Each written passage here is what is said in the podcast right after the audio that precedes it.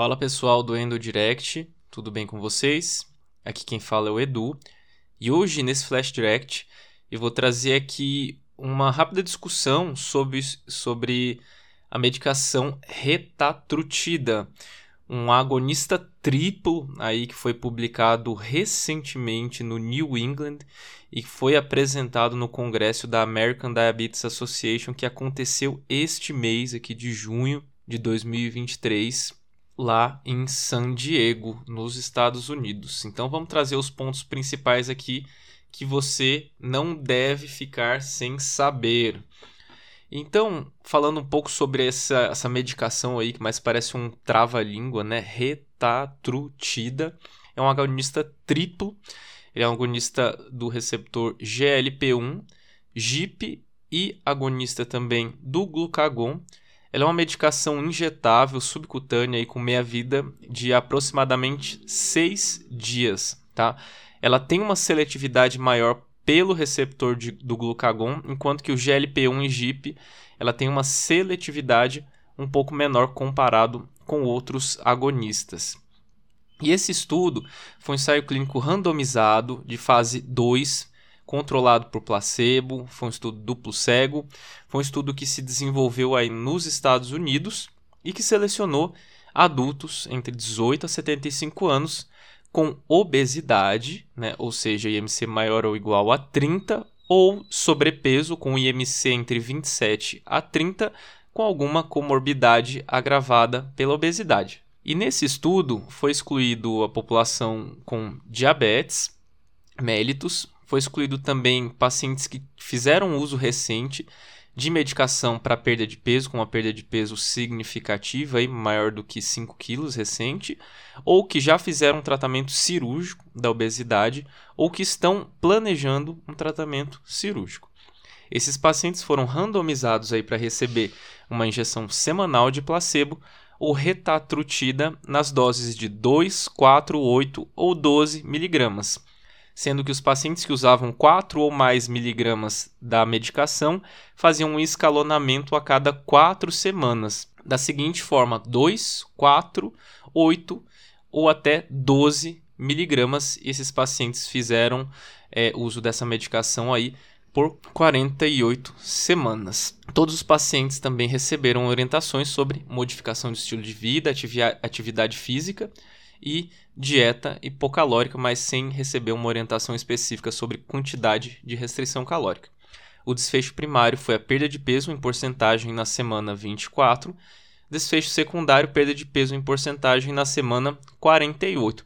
Eles exploraram também alguns outros desfechos, como circunferência abdominal, glicemia, frequência cardíaca, pressão arterial, nível de colesterol e algumas frações e redução de antihipertensivos. E o que, que esse estudo encontrou?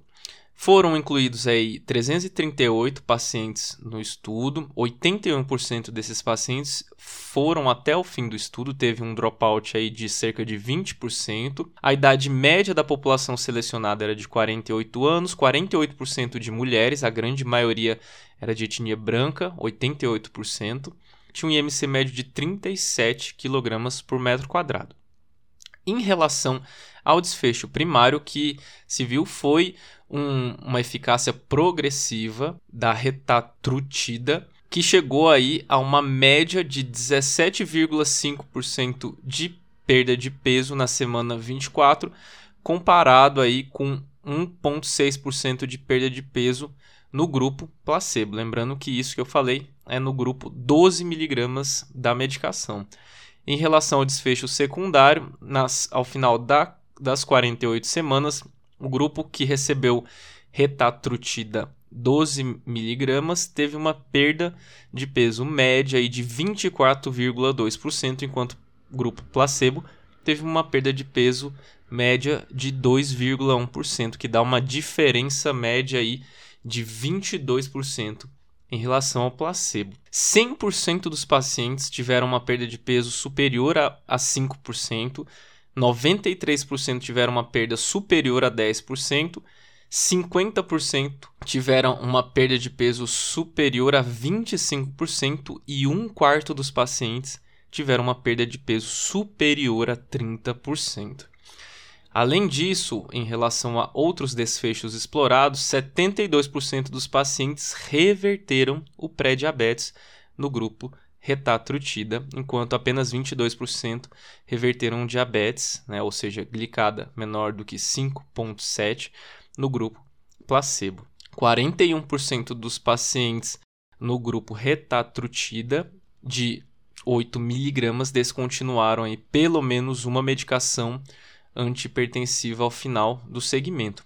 Além disso, também houve uma redução significativa nos níveis de LDL, da magnitude aí de 20% no grupo retatrutida. O que os autores, inclusive, é, supõem é do efeito do glucagon sobre a PCSK9, porque o glucagon ele aumenta a degradação da PCSK9. Lembrando aí que os inibidores da PCSK9 são uma classe de medicação usada aí para tratamento da hipercolesterolemia, né, para níveis elevados de LDL pacientes com doença cardiovascular estabelecida. Em relação a desfechos de segurança, a semelhança dos outros agonistas do receptor GLP-1, esses daqui também, em sua maioria, foram efeitos gastrointestinais do tipo náusea, vômito, constipação, diarreia, dor abdominal, a maioria de gravidade leve ou moderada, e em relação aos eventos adversos graves, não houve diferença significativa em relação ao placebo. O número de eventos foi semelhante entre os grupos. Não houve casos de hipoglicemia nível 2 ou 3,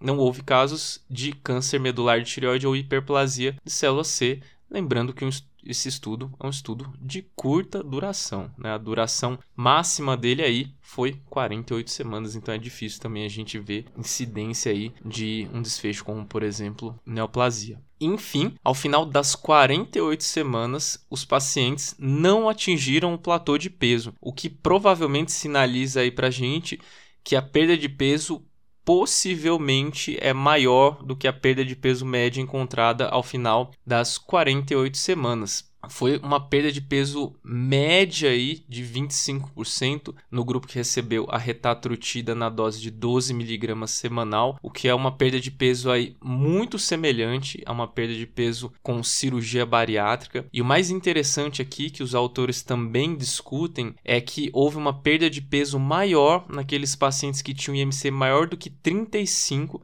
quando comparado àqueles que tinham IMC menor do que 35, ou seja, pacientes com obesidade grau 2 ou 3 tiveram uma perda de peso maior do que aqueles com sobrepeso obesidade grau 1. Aqui a, a, comparação é 26%, foi a perda de peso média desses pacientes com IMC superior a 35, em relação a 21% aqueles com IMC inferior a 35. Outro dado aqui também importante que mulheres perderam mais peso do que os homens, uma média aí de 28% de perda de peso no grupo de mulheres, em relação a 20% no grupo de homens que fizeram uso da retatrutida em doses máximas e essa é, obviamente, a maior perda de peso vista com uma medicação até o momento. A gente está gravando aqui o podcast no dia 27 de junho de 2023 né? e a gente fica muito feliz que o tratamento da obesidade ele vem avançando cada vez mais com estudos mostrando medicações seguras, principalmente, né? O que a gente viu com a semaglutida, com a tirzepatida e agora, mais recentemente, a gente está vendo aí com a retatrutida. É claro que é um estudo de fase 2, né? A gente precisa encontrar aí a dose mais adequada, a posologia, avaliar a segurança cardiovascular dessa medicação, a gente precisa de um estudo com uma duração maior para a gente realmente passar a usar essa medicação, passar a comercializar e aí sim essa medicação seja aprovada aí.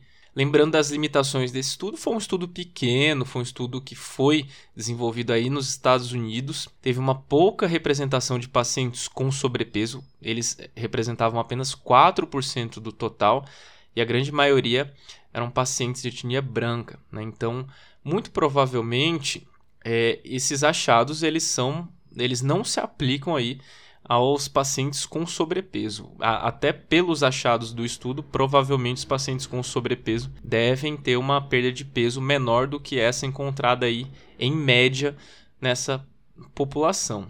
E aqui fica também a, a empolgação né, para os próximos resultados aí, para os estudos de fase 3, para os estudos com pacientes com obesidade e diabetes. Como será que, que vai ser o resultado dessa medicação é, no efeito sobre a hemoglobina glicada, por exemplo, né, sobre a redução de glicemia desses pacientes? Será que ela vai ser superior, por exemplo, à tirzepatida, que tinha uma redução média de mais de 2 pontos percentuais na glicada.